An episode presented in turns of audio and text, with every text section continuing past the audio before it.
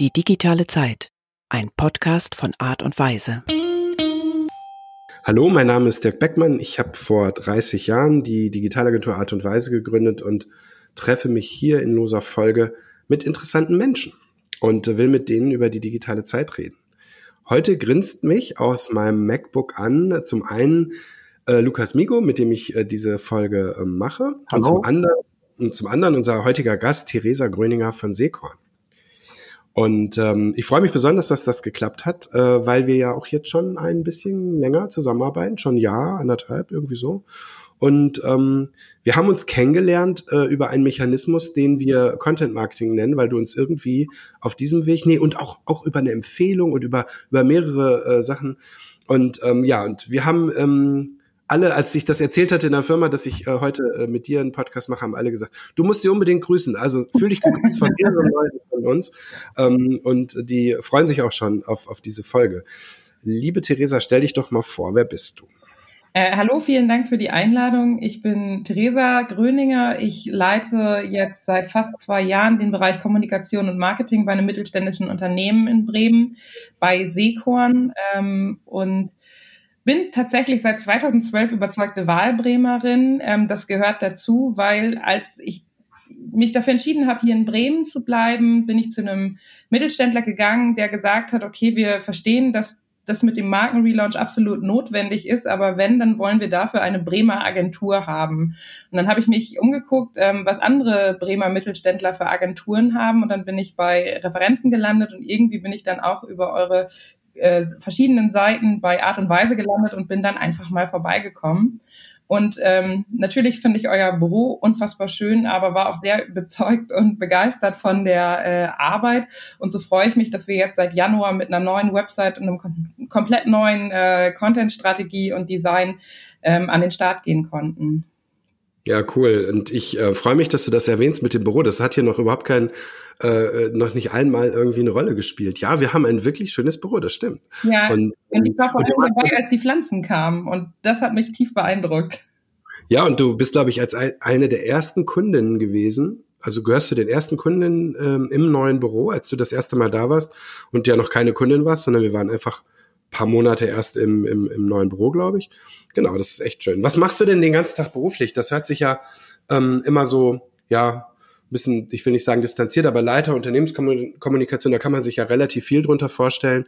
Willst du mal ein bisschen beschreiben, wie so dein, dein, dein Beruf eigentlich sich anfühlt? Ähm, tatsächlich ist das eine super vielfältige Aufgabe, die auch nur mit einem Team gemeinsam leistbar ist. Und wir sind äh, ein sehr junges Team im Unternehmen. Ähm, wir sind alle oder äh, fast alle äh, unter 30 und zwar weit unter 30.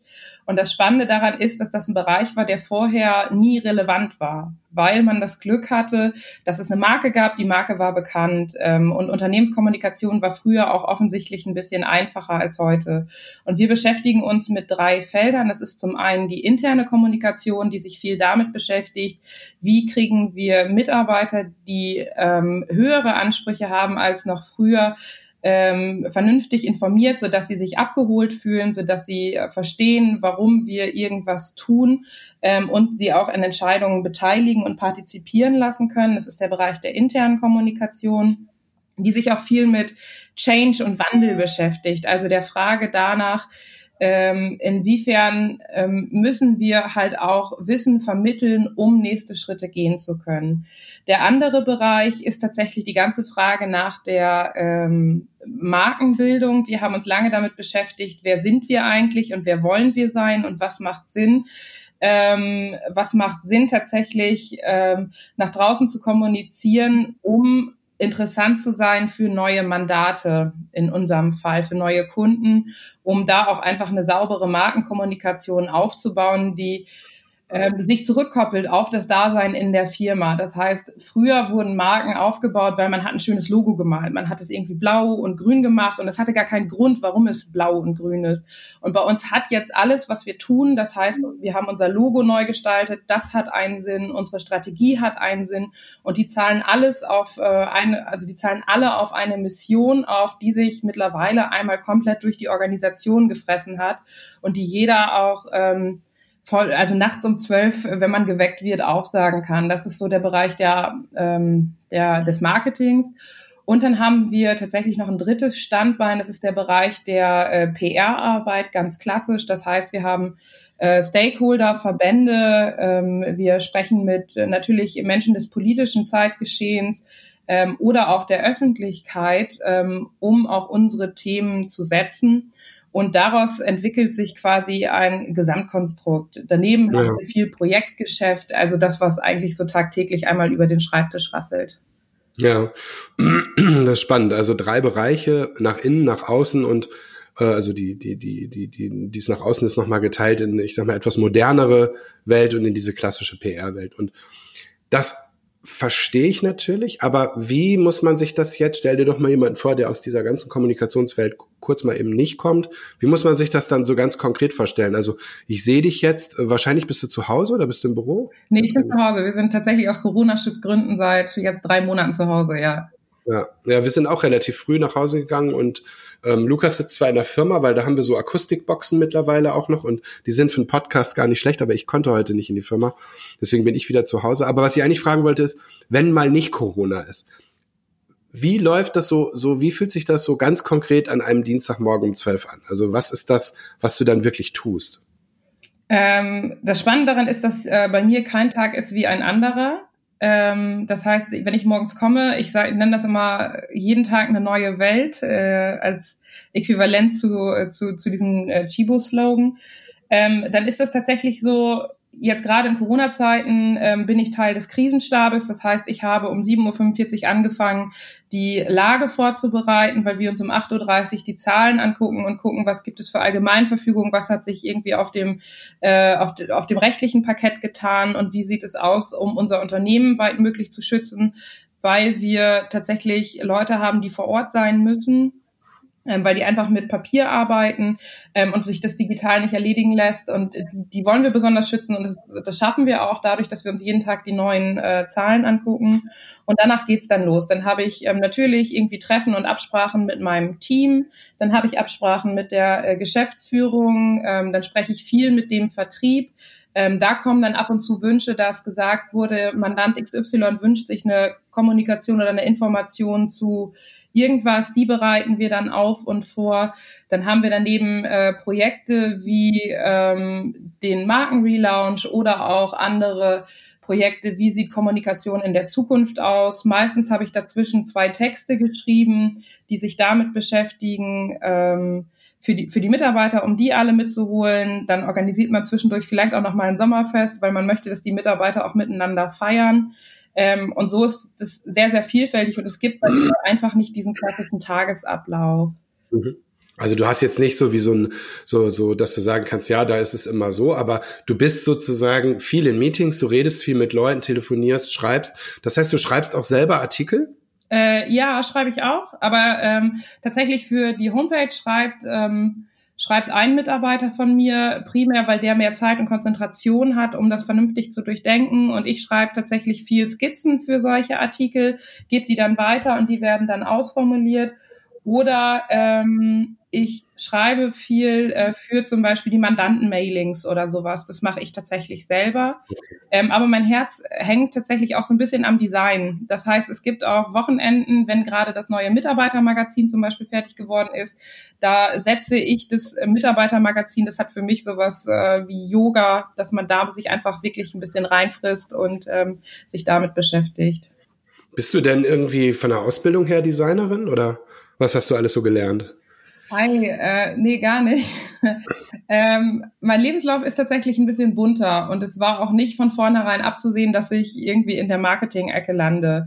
Ich äh, habe im Münsterland Abitur gemacht und bin dann nach Bremen gegangen ähm, und zwar, weil ich Musik studieren wollte und mein Papa gesagt hat, ähm, du darfst nicht Musik studieren, wenn du nicht noch was Vernünftiges nebenher machst. Da habe ich gesagt, okay, Papa, dann mache ich Politikwissenschaften nebenher. Und dann war ich in der Hochschule für Künste hier in Bremen und habe Politikwissenschaften an der Uni studiert im Bachelor. Das hatte Papa sich wahrscheinlich auch ein bisschen anders überlegt, aber damit hätte ich auch Lehrerin werden können. Ähm, das war immer so ein bisschen mein schlagendes Argument. Und dann habe ich tatsächlich drei Jahre Klarinette gespielt gespielt und das sehr, sehr viel und sehr, sehr intensiv. Das ist ja auch irgendwie eine Kreativaufgabe. Und da habe ich gesagt, boah, nee, da habe ich keinen Bock mehr drauf und ähm, bin in ein interdisziplinäres Masterstudium äh, auch hier an der Uni Bremen reingegangen. Das ist komplexes Entscheiden und läuft interdisziplinär zwischen Wirtschaft, Recht, Politik und Philosophie. Und das war tatsächlich Gold wert, weil ich mich da angefangen habe, damit zu beschäftigen, wie kann man Leute dazu bringen, etwas zu tun.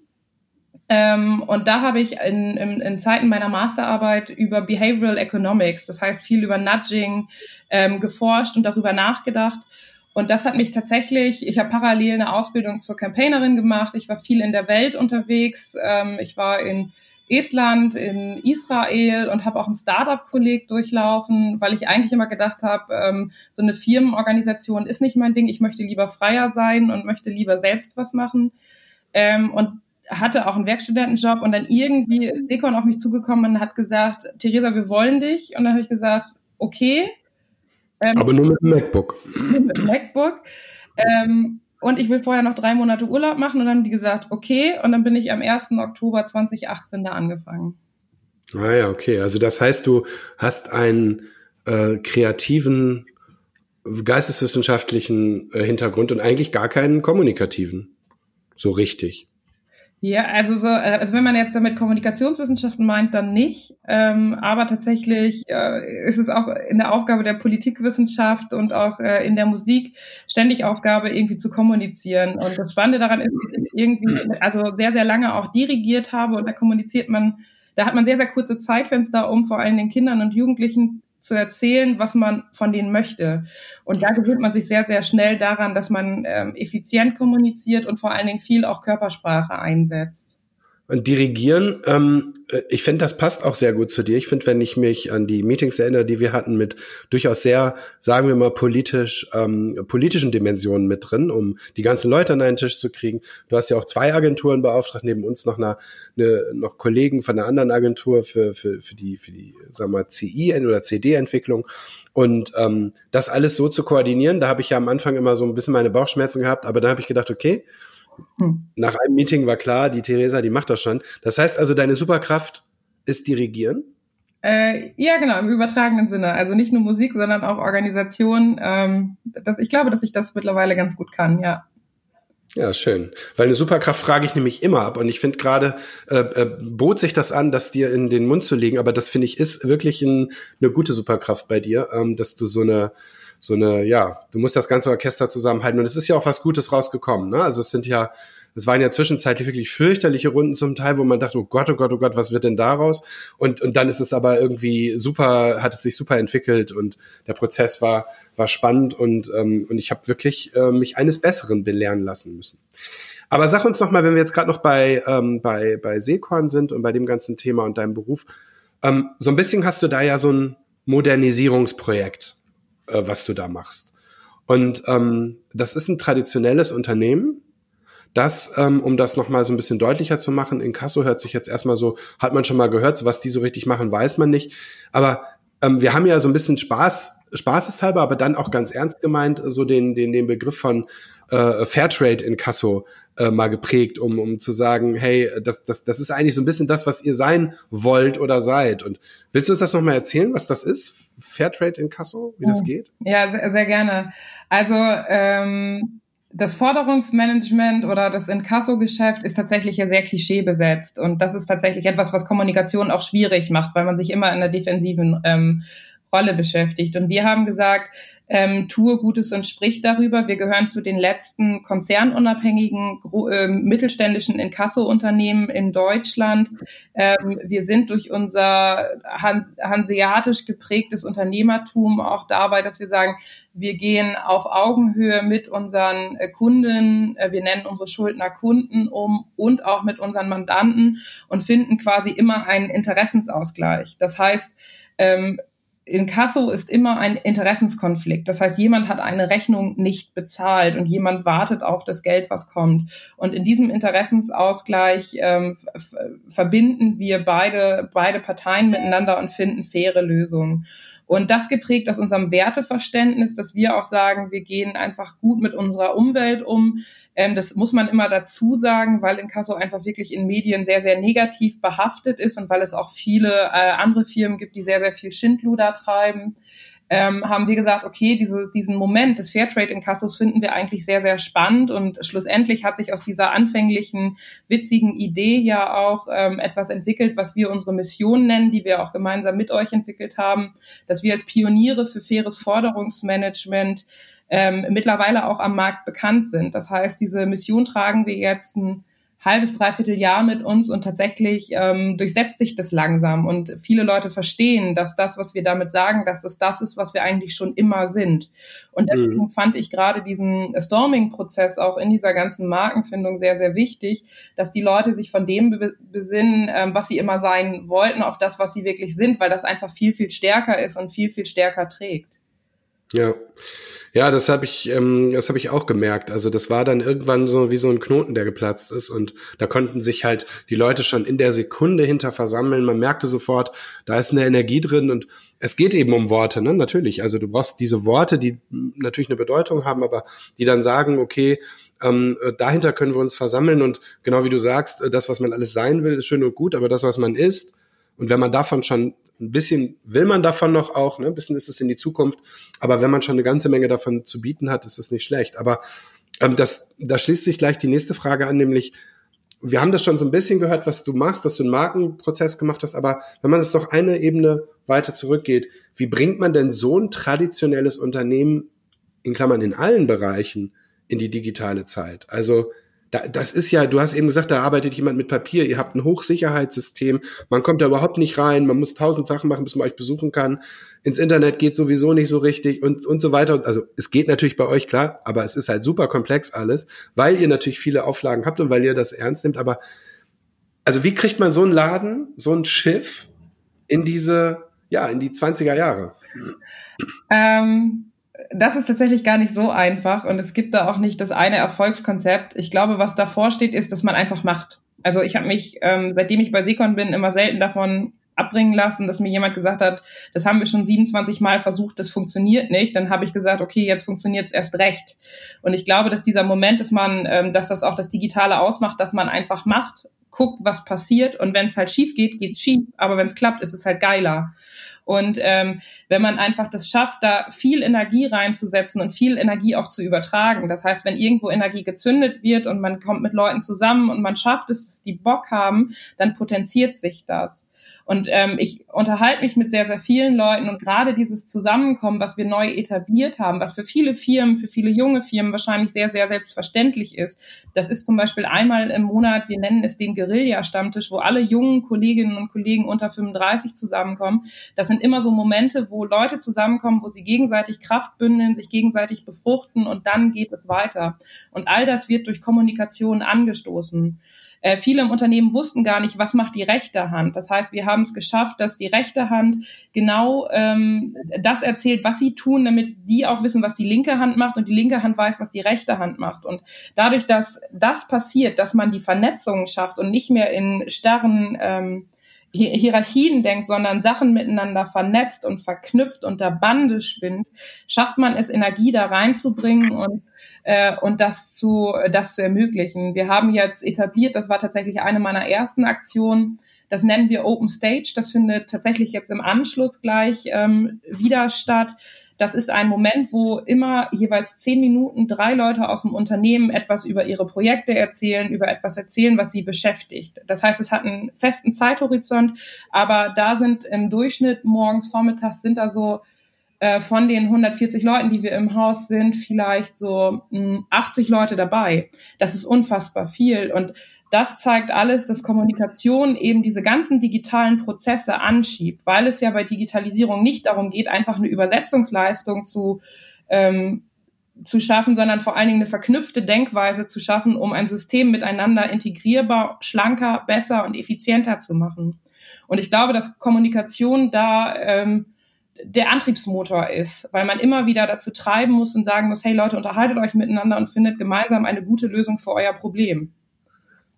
das heißt, aus deiner Perspektive, du hast gerade gesagt, Kommunikation ist der Antriebsmotor. Geht es dann primär darum, Leute zu verbinden oder geht es auch darum, also würdest du sagen, dass es wichtig ist, dass die Kommunikation, ihr als Abteilung, du als Person, als jemand, der das treibt, schon digital im Kern verstanden hat, digital jetzt mal als Buzzword und das dann auch mittreibt? Oder reicht es das schon zu verbinden, einfach Leute zu verbinden? Und dann zweite Teilfrage, du hast jetzt schon mehrfach angesprochen, dass deine ähm, Abteilung und auch dieser Guerilla-Stammtisch vor allen Dingen von, von jungen Leuten durchsetzt ist. Also da ist jetzt zweimal das Thema junge Leute gefallen. Wie, wie, wie kriegt ihr das denn dann hin, dass das auch diese Gruppe der jungen Leute verlässt. Und weil, weil das Unternehmen besteht ja nicht nur aus den jungen Leuten, die häufig Treiber dafür sind, sondern auch von, aus Leuten, die schon seit 25 Jahren dabei sind. Also ähm, ich fange mal mit der ersten Frage an, mit dem digital verstehen. Ich glaube, dass ich ein sehr digitaler Mensch bin und das schon immer gewesen bin. Das heißt, ich habe eine sehr, sehr hohe Affinität. Ich weiß nicht, wie das bei anderen ist. Ähm, und für mich ist es tatsächlich immer wichtig, äh, da Sachen zusammenzubringen, um gemeinsam auch digitale Prozesse anzustoßen oder da auch für Verbesserungen zu sorgen. Aber das bin natürlich nicht nur ich, weil wenn man das alleine macht, dann läuft man sich relativ schnell tot, sondern es gibt sehr, sehr viele andere Köpfe im Unternehmen, die da Treiber sind und die sich da gegenseitig die Bälle regelmäßig zukicken. Ähm, was, glaube ich, wichtig ist, ist, dass man in der Kommunikation versteht, ähm, was macht Sinn, welche Leute für welches Thema gemeinsam an einen Tisch zu holen, um da auch Mehrwerte raus zu generieren. Ähm, um das ein bisschen konkreter zu sagen, ich in der Kommunikation bin viel im Haus unterwegs und ich erfahre auch viel. Ähm, und da ist es tatsächlich Aufgabe zu sagen, hey, ich habe das da gehört und ich glaube, dass es für dich interessant ist, unterhaltet euch doch mal miteinander. Und das kann man schaffen dadurch, dass man sich einfach viel auch mit Leuten unterhält. Und wenn man dann sowieso eine Affinität hat, kann man da auch direkt ähm, den, äh, den Schwung mit reingeben und sagen, hey, ich habe ich hab überlegt, das könnte zu dem passen, ungefähr in der Form. Ich finde, dass ihr diese Idee weiterentwickeln solltet. Ähm, mhm ich weiß nicht, wie das bei anderen Firmen ist. Bei uns ist es tatsächlich so, weil wahrscheinlich ich einfach auch die Affinität habe und ähm, ich hasse Dinge, die langsam sind und die ineffizient sind. Und aus dieser Motivation getrieben ähm, sagt man relativ schnell, dass man digitale Prozesse braucht, die einfach schneller sind und die effizienter gehen. Ähm, junge Leute, das, wir haben eine äh, durchschnittliche Betriebszugehörigkeit zwischen 17 und 19 Jahren bei Sekorn. Nicht schlecht. Ja, das ist schon, das ist auf jeden Fall stark. Ähm, das ist äh, Fluch und Segen zugleich. Ich hoffe, dass meine Kollegen mir das verzeihen mögen, wenn ich das sage. Ähm, Segen ist es, weil wir einfach sehr, sehr viele Leute mit sehr, sehr viel Erfahrung haben. Ähm, das heißt, die kennen alle Prozesse, die wissen ganz genau, wie das Geschäft läuft, die kennen sich mit der letzten, mit dem letzten Winkel ähm, unserer Software aus. Und Fluch ist es, weil halt ähm, Ideen, die vor zehn Jahren schon mal versucht und angedacht wurden und da vielleicht gescheitert sind, dass sie auf Basis der neuen Handwerkszeuge, die die Digitalisierung uns ermöglicht, jetzt halt möglich sein können. Und ähm, wenn man lange dabei ist und viele Ideen schon mal hat scheitern sehen, ähm, warum sollte es einen dritten Anlauf nehmen? Das ist tatsächlich oft dann so, das haben wir schon versucht, das, das, ähm, das klappt nicht. Und was Nekon verstanden hat und sehr, sehr früh verstanden hat, ist, dass man junge Leute relativ schnell in verantwortungsvolle Positionen bringt. Das heißt, ich bin äh, 27 Jahre alt, ähm, unsere Personal- und Organisationsentwicklerin, die ist ähnlich alt und wir beide sind die, die da natürlich auch Change-Prozesse treiben. Wir haben ein ganz junges Team rund um Business Development, die sich ähm, auch mit neuen Geschäftsmodellen beschäftigen. Wir haben ähm, junge Leute im Vertrieb sitzen, die ganz genau das Ohr auf der Schiene haben, auch junge Mandate übernehmen. Und diese jungen Leute ähm, haben eine Verantwortung und haben das gleiche Recht, irgendetwas einzubringen und zu sagen, wie tatsächlich auch Ältere. Und man hört auf beide, weil man weiß, man braucht die Erfahrung, aber man braucht auch dieses junge, wilde Übertreiben. Ja. Ähm, ich habe eine ganze, eine ganze Latte an, an Assoziationen beziehungsweise Fragen. Ähm, du hast irgendwann zwischendurch gesagt, Kommunikation treibt die Digitalisierung. Und ähm, da würde ich gerne noch mal kurz drauf eingehen, weil ich finde, das ist so ein bisschen so eine, ja, so eine, so ein, sind diese zwei Punkte, mit denen wir uns beschäftigen. Also Kommunikation hast du kennengelernt. Seit neuestem beschäftigen wir uns auch mit Innovation und, und Digitalisierungsprojekten, wo wir als äh, Sparringspartner für solche Firmen wie euch ähm, dienen. Und Willst du das nochmal ausführen? Also für, du hast du hast so, so ein bisschen den Eindruck erweckt, dass die Kommunikation für dich so ein bisschen am Anfang steht oder oder eine Art Grundlage ist und Digitalisierung dann ja Stück für Stück als Tool vielleicht hinten dran kommt. Oder wie hast du das gemeint? Ähm, so ähnlich. Also tatsächlich für mich steht Kommunikation tatsächlich wirklich am Anfang. Also wenn man sich anguckt, welche, aus welchen Ideen was gewachsen ist, dann stand am Anfang meistens ein Gespräch oder eine Idee oder ein Dialog oder eine Schnapsidee, aus der man etwas gemacht hat.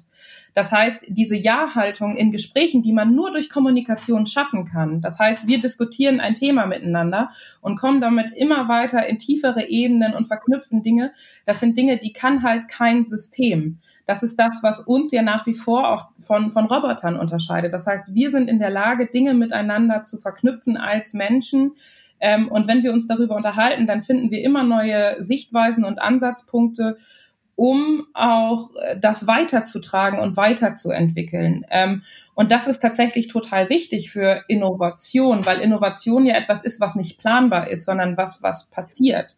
Ähm, und man braucht, ich, für unsere Mitarbeiter, wir versuchen ja auch immer irgendwie äh, Begriffe deutlich zu machen. Da haben wir jetzt das Bild geprägt der Ideenentwicklung. Ideen, Ideenentwicklung und Digitalisierung ist wie Popcorn. Man kippt halt sehr, sehr viel ähm, Öl und ein paar Maiskörner in einen Topf und vielleicht ein bisschen Salz oder Zucker, je nach Geschmack.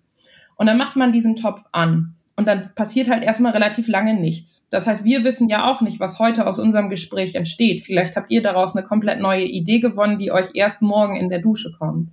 Das heißt, das Popcorn läuft, das Popcorn ist äh, sehr lange ruhig und die Maiskörner verwandeln sich nicht. Und dann fängt mal eins an zu ploppen. Das heißt, es ist vielleicht eine Idee, die funktioniert. Dann wird vielleicht auch mal ein Popcorn schwarz, weil es war einfach eine Schnaps- und Scheißidee. Mhm. Aber dann auf einmal sprudelt dieser ganze Topf über vor lauter Ideen und man weiß gar nicht mehr, wo man anfangen soll. Und ich glaube, dass tatsächlich Kommunikation am Anfang ähm, zu den Hauptrezeptzutaten für gelungene Innovation und Digitalisierung äh, gehört. Deshalb ja. deine Aufgabe ist ein wenig ähm, den Raum im Prinzip dafür zu geben, weil wenn ich jetzt also auch das Popcorn ist ja nicht einfach im Raum, sondern ist ja in einem Topf und mit Öl. Das heißt, es hat irgendwie es hat irgendwie eine Umgebung, in der es, in dem, in der das äh, Popcorn dann ploppen kann irgendwann. Und das heißt, du würdest Kommunikation als ein der Haupttreiber für diesen, für einen innovativen Raum sehen, dass Leute sich, so wie du das vorhin gesagt hast, mit diesem Meeting, was ich hier nach hab, wo Leute, wo Leute was erzählen können, wenn ich plötzlich über Silos hinweg ähm, Ideen höre, ähm, kommen mir vielleicht neue Gedanken, also Kommunikation als Raumgeber für Innovation. Ja, ja. Und vielleicht aber auch als, als Schmiermittel, ne? Also man kann mhm. halt mit Kommunikation, ähm, man kann halt mit Kommunikation auch viel verbinden, zusammentragen. Ähm, und es ist tatsächlich vielleicht auch einfach dieses, nicht nur dieses Raum geben und dieses freie Denken Raum geben für Innovation, was ja wichtig ist, dass man immer wieder sagt, ähm, wir bewegen uns hier in einer Ja-Haltung, jede Idee ist willkommen, so lächerlich ja. sich das anhört. Aber es ist so wichtig, dass man das sagt, dass man Räume schafft, dass man Räume aufbaut, in denen auch kreativ gedacht werden kann. Und dass es auch immer wieder notwendig ist, um innovativ zu sein, dass man mal bis ans Limit denkt und nicht nur bis ans Mögliche. Mhm. Ähm, und das ist tatsächlich etwas, wo ich glaube, dass Kommunikation ähm, super wichtig und maßgeblich ist für ähm, die Schaffung von Innovation und von, von, von einer neuen digitalen Gesellschaft. Und was ich tatsächlich auch spannend finde, aber dann habe ich schon wieder so viel erzählt, ist, was sich ja in ähm, zum Beispiel in Asien entwickelt hat, aus dieser Kommunikations-App. Ähm, ähm, mittlerweile bezahlen die Leute damit, die bestellen damit. Das heißt, aus diesem Moment der Kommunikation miteinander hat sich ein ganzes Ökosystem entwickelt, weil man angefangen hat, Dinge miteinander zu vernetzen und es nicht mehr nur Kommunikation ist, sondern auch Mehrwerte generieren. Du meinst WeChat, oder? Ja, genau. Ja. Ja, das ist total spannend. Also die, ähm, dieser Gedanke, dass Kommunikation eine, eine wesentliche Rolle für einen Innovations- oder Schrägstrich Digitalisierungs- oder Optimierungs-, Modernisierungsprozess bildet, den hatten wir halt auch, auch schon mal ein bisschen vor ein paar Jahren und haben gedacht, wir müssten, ähm, wir müssten da ein bisschen, bisschen mehr machen. Und als normale Agentur sind wir halt immer so, ja, so ein bisschen limitiert von dem, was man von außen äh, sieht, weil egal was ich erzähle und was ich da schreibe, man merkt dann doch nicht, dass wie es dann wirklich nachher in so Meetings ist. Und da haben wir gedacht, okay, auch weil manche Kunden gefragt haben, lass uns das mal aufbauen. Und Lukas äh, baut das gerade auf und äh, wir sind ähm, auf, auf der in manchen Podcasts auch und auch in manchen so Gesprächen halt genau auf der Suche nach nach nach diesen nach diesen Aussagen, weil das ist, ne, du bist jung, du bist modern, du bist digital. Diese Aussage kriegen wir natürlich nicht vom, wenn ich das so sagen darf, ich bin 50, also vom 50-jährigen Inhaber von einer, von einer, von einer ähm, äh, Maschinenbaufirma XY so, ne? Dann, da, da kriegen wir ganz andere Aussagen natürlich. Aber es ist genau das. Ich muss diese, diesen Raum machen und jetzt kommt mir so in den Sinn, dich zu fragen, ob du vielleicht eigentlich sowas bist wie die Inhouse-Innovationsberaterin von Seekorn. Oh, es, ich weiß nicht, ob es bei uns Bereiche gibt, die für sich in Anspruch nehmen, dass sie Inhouse äh, Digitalisierungs-, Innovationsberatung machen. Das gibt es bestimmt. Ähm, ich, ich glaube, dass es Leute gibt, die mich gerne an den Tisch holen, äh, wenn ähm, es genau um sowas geht. Also um die Frage nach äh, neuen Projektschritten, nach wie kann man ähm, äh, Workshops aufsetzen, wie kann man kommunizieren, wie kann man etwas tun. Da bin ich eigentlich immer sehr, sehr schnell in den Runden und werde dazu mittlerweile eingeladen. Mhm. Ähm, ja, also wir sind halt immer noch ein mittelständisches Unternehmen. Also wir haben nicht diese, das ist jetzt der Inhouse-Berater und das ist die, also wir haben eine, ne, also bei uns sind Übergänge fließend und wenn man das Gefühl hat, dass eine Person für ein Projekt richtig ist, dann wird die dazu eingeladen, unabhängig auch von ihrer Rolle.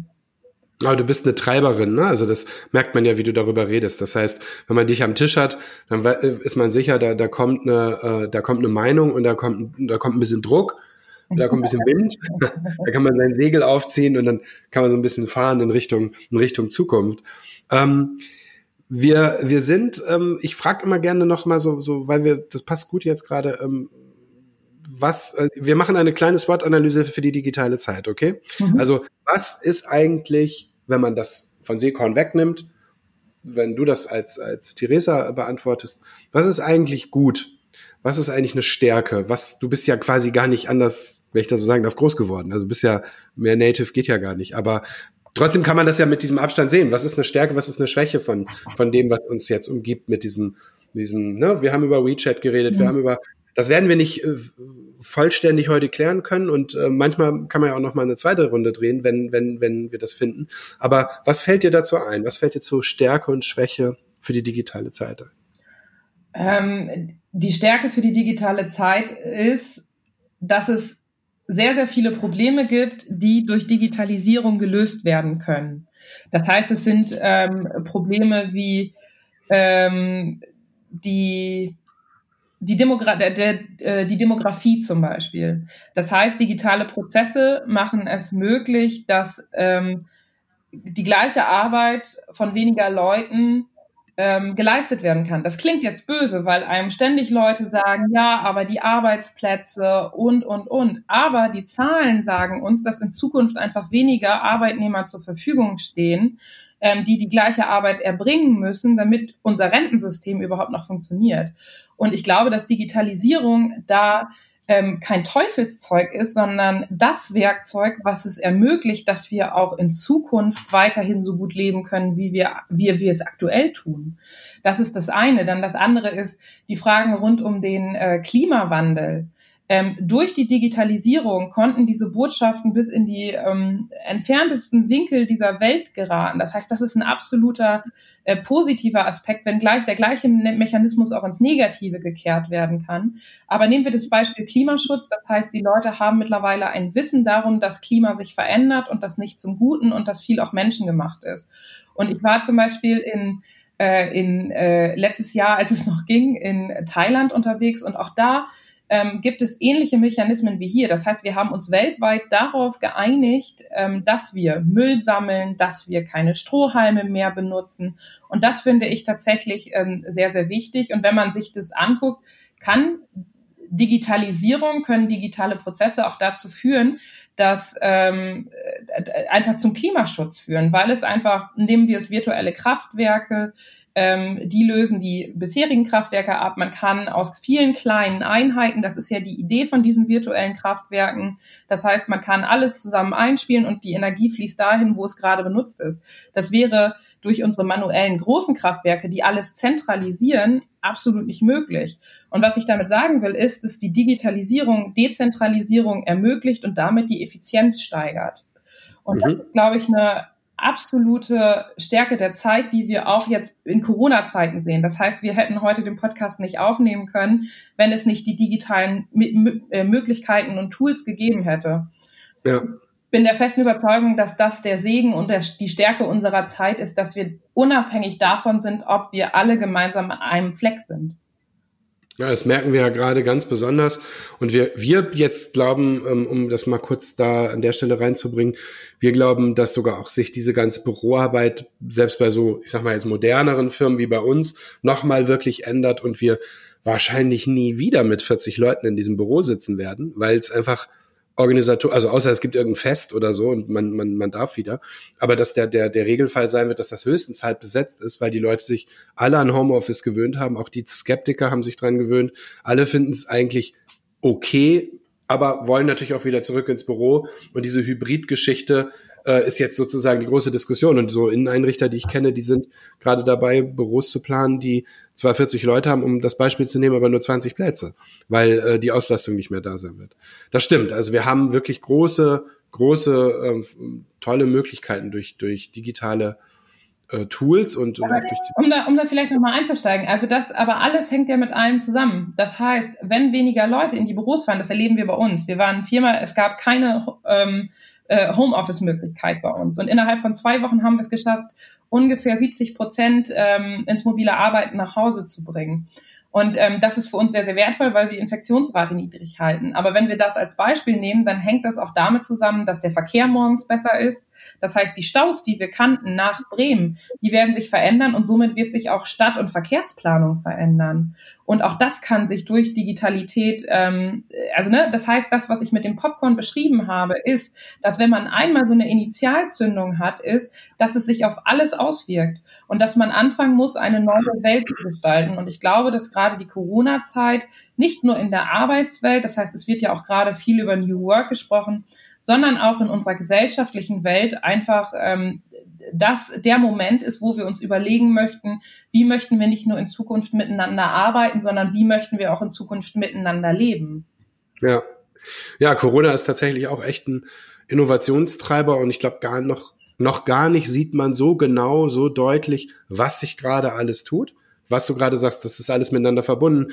Es ist natürlich auch, sind auch die negativen Dinge da, ne? Die Gastro hat natürlich dann weniger Mittagstisch, das wird sich alles irgendwie äh, verändern. Die, die Städte sind leerer, es sind nicht so viele Autos. Ich war gestern beim Fahrradhändler und habe wie alle äh, äh, wohl gerade gesagt, ey, ich brauche doch noch mal ein anderes Fahrrad und ähm, ich kaufe mir ein richtig gutes Fahrrad, aber ich sage noch nicht welches, ein richtig gutes Fahrrad. Und ähm, da meinte er, es tut mir leid, dass ich auf zwei Mails nicht geantwortet habe. Ich habe gesagt, ey, wer nicht auf zwei Mails nicht antwortet, bei dem kaufe ich nicht. Ich bin dann aber hingegangen, weil ich da immer kaufe. Und da meinte er, Fahrräder sind das neue Klopapier. Alle kaufen Fahrräder. Das muss man sich vorstellen. Also es kaufen sich Leute Fahrräder, die sich nie ein Fahrrad gekauft hätten. Und das ändert sich gerade. Ne? Es ändert sich Verkehr, es ändert sich ganz viel. Wir können das doch gar nicht sehen. Ähm, gut, aber kommen wir dann nochmal, weil es ja auch eine Stärken-Schwächen-Sache ist. Hast du ähm, negative Sa Sachen, die du siehst an diesem ganzen Digitalen?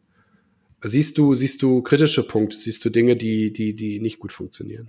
Ja, ähm, ich fange mal bei mir persönlich an und mache das Ding dann größer. Ich war am Wochenende ähm, äh, im Sauerland unterwegs und ähm, das wäre eigentlich der Moment gewesen, wo man hätte gesagt, okay, man genießt die Natur und irgendwie, aber man lässt sich irgendwie immer wieder zum Beispiel in soziale Netzwerke reinziehen und guckt sich Sachen an und recherchiert Sachen. Das heißt, dieser Moment von früher, wo man sagt, okay, ich gucke mir das einfach mal an, ich erlebe, da sagt man jetzt, okay, ich guck mal eben, was haben denn andere Leute dazu geschrieben? Das fängt bei der Restaurantauswahl an. Das heißt, dieser, dieser, dieses Entdeckermoment, ähm, aus Komfortabilitätsgründen entfällt einfach, weil man, weil man sagt, ähm, ich gucke mal eben, was die anderen gesagt haben und wenn die Bewertungen schlecht waren, also ich würde zum Beispiel, also wenn ich vorher geguckt habe, ich würde in kein Restaurant gehen, das nur drei Sterne hat, obwohl das total blöd ist, weil Geschmack sehr, sehr subjektiv ist. Ähm, aber das sind tatsächlich Momente, wo ich sage, da geht so ein bisschen was an eigenem Entdeckersinn und damit ja auch an Eigeninitiative und an eigenen Erfahrungen verloren, wenn man sich immer darauf verlässt, was andere gesagt haben. Und das ist so ein Moment, wo ich sage, okay, das ist nicht, äh, also es hat auch viel Positives, so wenn man die totalen Flops vermeidet, aber ähm, in der in der Kurve fand ich das, finde ich das manchmal, äh, ärgere ich mich selber darüber äh, im Nachhinein. Und lässt du dich immer sehr viel ablenken, weil du sagst, du bist ein digitaler Mensch, bist du so ein, was sagt dein Handy, wie oft machst du es am Tag äh, an? Oh, das weiß ich nicht, aber ich bin ein richtig schlechter WhatsApper. Also WhatsApp-Nachrichten sind bei mir ähm, wie Schall und Rauch, man kann mich besser telefonisch erreichen. Ah, okay, ein bisschen oldschool, okay. Ja, also das, weil, weil die WhatsApp-Nachrichten mir einfach auf den Keks gehen, weil Leute da so belanglose Sachen, also nicht alle ich weiß nicht, wer das jetzt hier heute hört, aber ab und zu kommt da so belanglose Sachen, die, wo ich so immer denke, okay, gut, darauf jetzt antworten. Ähm, aber ab und zu sind das auch so, so Massen an Nachrichten, die man erstmal lesen muss. Und da muss man sich auch eine gute Antwort dafür überlegen, weil man ja sagt, okay, da hat sich jetzt jemand Zeit gemacht und schreibt dir so eine ellenlange Nachricht. Und dann muss ich mir auch Zeit nehmen, auch für eine gute Antwort. Und dann ist dieses Zeitmoment einfach verflogen und ich habe diese WhatsApp-Nachricht vergessen. Was ich tatsächlich aber, und ähm, da komme ich dazu, was ich vorhin beim Klimawandel gelobt habe, was ich in der digitalen Zeit sehr, sehr schlecht finde, ist, dass jeder eine Antwort auf seine Frage und auf seine Einstellung bekommt. Das heißt, was wir ja gerade sehen, und da komme ich jetzt in eine politische Ebene, ähm, dann ist dieses, dieses ganze Thema der äh, Verschwörungstheoretiker, was mir einfach, ich, ich bin so wütend und so traurig deswegen, ähm, weil Leute einfach aufgehört haben, auf Expertisen zu vertrauen. Wissen ist jetzt schneller und für jeden zugänglich. Und zwar das Wissen, was man sich vorher schon überlegt hat, was man haben möchte. Das ist, das heißt, Wissen ist, ist wie im Supermarkt äh, geworden. Man kann sich einfach das aussuchen, was man zum Mittag essen möchte.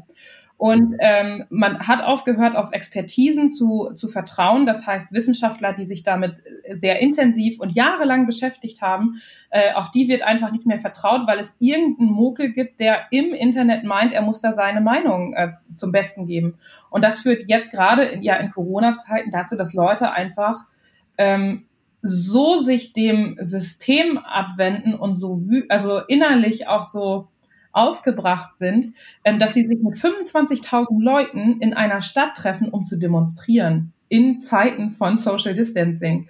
Und das finde ich so traurig und es macht mich so wütend und ich habe darauf einfach noch keine gute Antwort. Hast du denn? Ja, das ist. Oh, sag du, ähm, Lukas. Äh, das, die Antwort muss gar nicht, muss gar nicht so lang sein. Vielleicht hast du auch noch keine darauf. Ich habe zumindest noch keine. Aber wen würdest du denn bei beiden Fällen in der Pflicht sehen? Also sowohl in dem Beispiel ähm, was du für dich persönlich genommen hast. Also, ähm, dass du nicht in ein Restaurant gehen würdest, was bei TripAdvisor oder wo auch immer drei Sterne hat ähm, und nicht fünf. Ähm, und auch bei diesem Thema, also sind das, ist das das Individuum, also derjenige, der, der das der das nutzt? Also sind wir mehr in der Pflicht oder sind es die Anbieter? Es gibt zum Beispiel auch Abhandlungen darüber. Ich habe kürzlich erst eine gelesen, wie TripAdvisor eigentlich Gastronomie und Hotellerie kaputt macht, weil da eben ein subjektives Phänomen objektiviert wird. So, das klingt jetzt sehr theoretisch, aber was da eben passiert ist, dass diese drei Sterne mögen nicht für alle gelten. Und es hat halt nachhaltige Auswirkungen. Also hast du eine Richtung, wer, wie könnte man das auflösen? Ähm, also ich glaube, bei dem, bei, also kurzfristig die Lösung für dieses, äh, für dieses äh, Sterneproblem, nenne ich das jetzt mal, bin ich. Ja. Das heißt, ich habe mich jetzt irgendwie wirklich selber, werde ich mich disziplinieren, mal zu sagen, okay, ich wage mich wieder ins Ungewisse und gucke vielleicht nicht immer und ich lege mein Handy häufiger weg. Das heißt, das Handy ist ja ein stetiger Begleiter geworden und dann ist es vielleicht schon mal eine Maßnahme, das Handy nicht in der Hosentasche zu haben, sondern im Rucksack, damit man es nicht direkt immer im Zugriff hat. Das bin so ich in erster Linie. Was in zweiter Linie, glaube ich, wichtig ist, ist, dass Menschen äh, mehr Verständnis und mehr Bildung darüber haben, wie digitale Mechanismen funktionieren. Das heißt, was macht eigentlich ähm, Digitalisierung? Ich habe mich viel mit Nudging beschäftigt und digitale Nudges sind hochgradig effizient und sehr einfach. Das heißt, die Bildschirmzeit, über die, äh, ich weiß gar nicht, wer von euch vorhin gesprochen hat, die ist ja auch ein, ein, ein Nudge, ein Moment, in dem Menschen ähm, entweder darin bestärkt sind, dass es alles gar nicht so schlimm war, wie sie aufs Handy geguckt haben, oder dass es unfassbar schlecht war.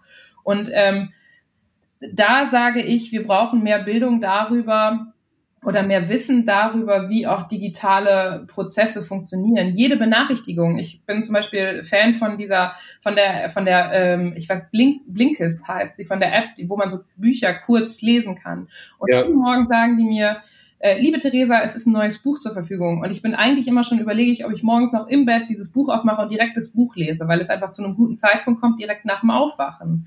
Und ähm, da sage ich, wir brauchen, also jetzt bin ich ein sehr aufgeklärter Mensch, kenne mich mit digitalen Prozessen und Entscheidungsprozessen aus, aber es gibt ja viele Menschen, die das eben nicht sind. Und ich sage, wir brauchen einfach mehr digitale Bildung, um auch darüber aufzuklären, ähm, was verschiedene Mechanismen ähm, bedeuten. Dass zum Beispiel auch äh, Speicherplatz im Internet nicht immer kostenlos ist, wenn man äh, sich irgendwo ein Cloud-Konto anlegt, so, sondern dass man dann mit, an, mit einer anderen Währung bezahlt oder, oder, oder. Und das ist, glaube ich, das ist, glaube ich, etwas, wo wir einfach noch viel mehr Wissen in der breiten Bevölkerung brauchen. Nicht nur bei Kindern und Jugendlichen, sondern vor allen Dingen auch bei äh, äh, Middle-Agern, oder ich weiß nicht, ich glaube, so nennt man sie. Ähm, das heißt, bei Leuten, die eben nicht mit der Digitalität aufgewachsen sind.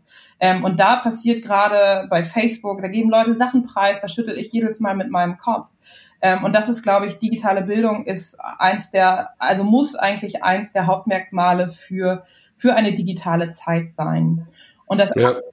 und das andere Problem, wer ist da in der Pflicht? Ich glaube, dass es A, die Gesellschaft ist. Also ich weiß nicht, wer von euch in letzter Zeit mal in irgendwie so einer Zeitungsspalte oder in einem sozialen Netzwerk gegen solche Leute argumentiert hat.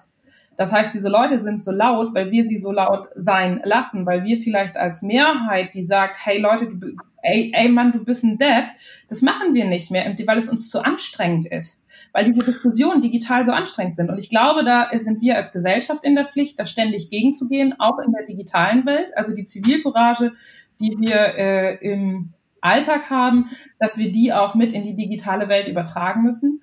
Und dann sind tatsächlich auch Medien in der Pflicht, ähm, dass sie vielleicht, ähm, dass sie vielleicht nicht gucken, welche Schlagzeilen verkauft mir, äh, verkauft mein Blatt am besten, sondern dass sie wirklich auch überlegen, okay, gut, welche Verantwortung habe ich als Medium ähm, für auch gesellschaftliches Miteinander und für Aufklärung?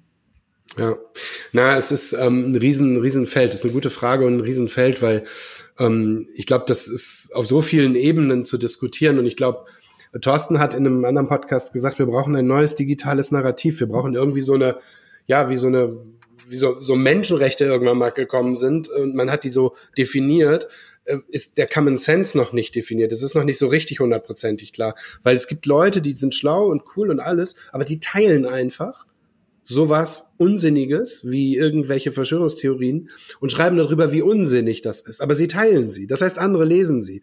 Und dann schreibe ich jemand drunter, dann teile es doch nicht. Weißt du, also es gibt so, so viele, so viele Aspekte, die noch nicht, die noch nicht klar sind und wo, wo noch viel, wo wir alle noch viel ähm, entweder selber lernen müssen oder entsprechend auch mithelfen müssen, dass andere das lernen. Ähm, da wir jetzt schon so ein bisschen in Richtung Ende unseres, unserer, unserer Folge kommen, habe ich zwei Fragen an dich, die in die Zukunft schauen. Und zwar würde ich gerne wissen, wie du dir, und ich frage das extra offen, damit das, was in deinen Kopf kommt, dann, ähm, dass du das sagst.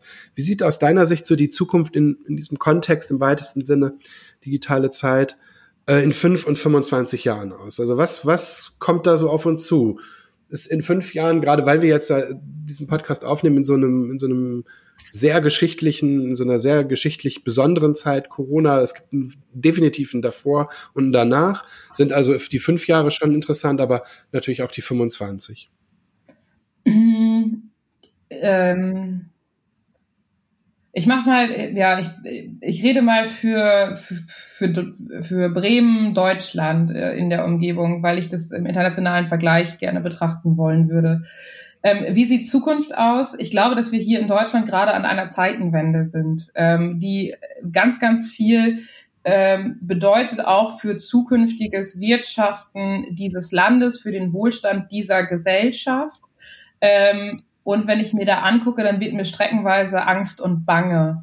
Gerade was jetzt auch an, an politischen Entscheidungen getroffen wird, irgendwie ähm, in Corona-Zeiten. Und wenn man sich Zukunft angucken will, dann kann man in andere Länder gucken und da kann man zumindest ein kleines, einen kleinen Schaufensterblick darauf haben, was in fünf Jahren möglich ist. Und da muss man gar nicht so weit weggehen. Das heißt, es sind Länder wie äh, Estland, die aufgrund von äh, ihrer ihrer Kleinig also ihrer Kleinheit dafür sorgen mussten, dass sie zum Beispiel ein komplett digitales äh, Verwaltungssystem aufgebaut haben ohne Leute, weil die gesagt haben, wenn wir alle Leute in der Verwaltung beschäftigen, dann haben wir keine Leute mehr, die das Geld verdienen.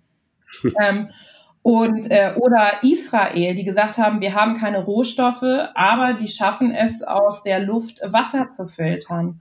Oder aber auch, ähm, man geht weiter und guckt äh, natürlich Richtung Asien, aber es gibt zum Beispiel auch afrikanische Staaten, in denen sich Gesellschaften ähm, neu gefunden haben durch, äh, durch Digitalisierung. Und ich glaube, die Frage ist jetzt gerade, ähm, welche, welche Abzweigung des Weges von Zukunft nehmen wir in Deutschland und als Gesellschaft? Nehmen wir die Angsterfüllte, die, die, wo wir sagen, okay, das, was wir bisher kennen, ist gut, deswegen fahren wir weiterhin auf Sicht?